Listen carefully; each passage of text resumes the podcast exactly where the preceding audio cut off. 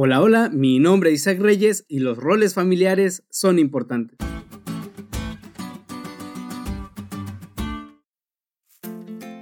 Si hubo un tiempo en el que considerar esto sería importante, ese tiempo es ahora. Déjame explicarte.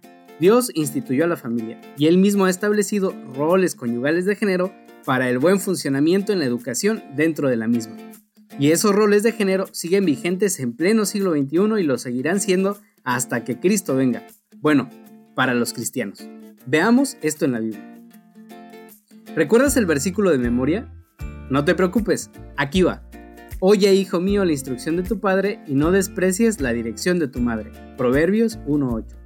Este versículo establece al menos dos roles de género conyugal en la educación de los hijos. En primer lugar, el padre instruye. Esta es una instrucción práctica que requiere disciplina y corrección hacia los hijos. Es como una especie de entrenamiento. En este sentido, el padre tiene la autoridad y la responsabilidad de educar a los hijos en el trabajo útil de la vida y de corregirlos si yerran del camino. Y según Proverbios 22:15, esta corrección podría requerir una vara.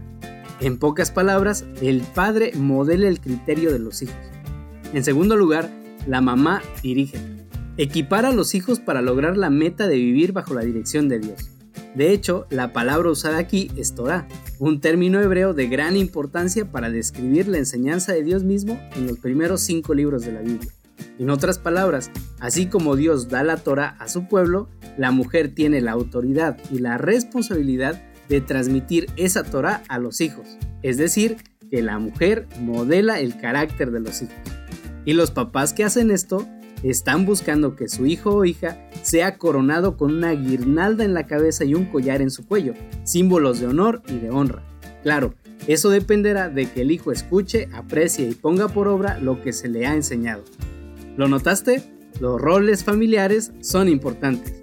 Por eso, los padres deben hacer todo lo posible para trabajar con las madres en la educación de sus hijos, a fin de que estos amen al Señor con todo su corazón. Hoy, si eres padre, cuenta la maravillosa historia de lo que Dios ha hecho por su pueblo. Y si eres hijo, escucha la historia y acepta la corrección porque en cualquiera de los dos casos, esto nos llevará a mejorar nuestra relación con Cristo. Este es mi anhelo de oración por ti.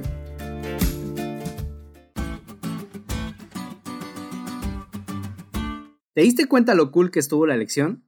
Recuerda estudiarla y compartir este podcast con todos tus amigos. Es todo por hoy, pero mañana tendremos otra oportunidad de estudiar juntos.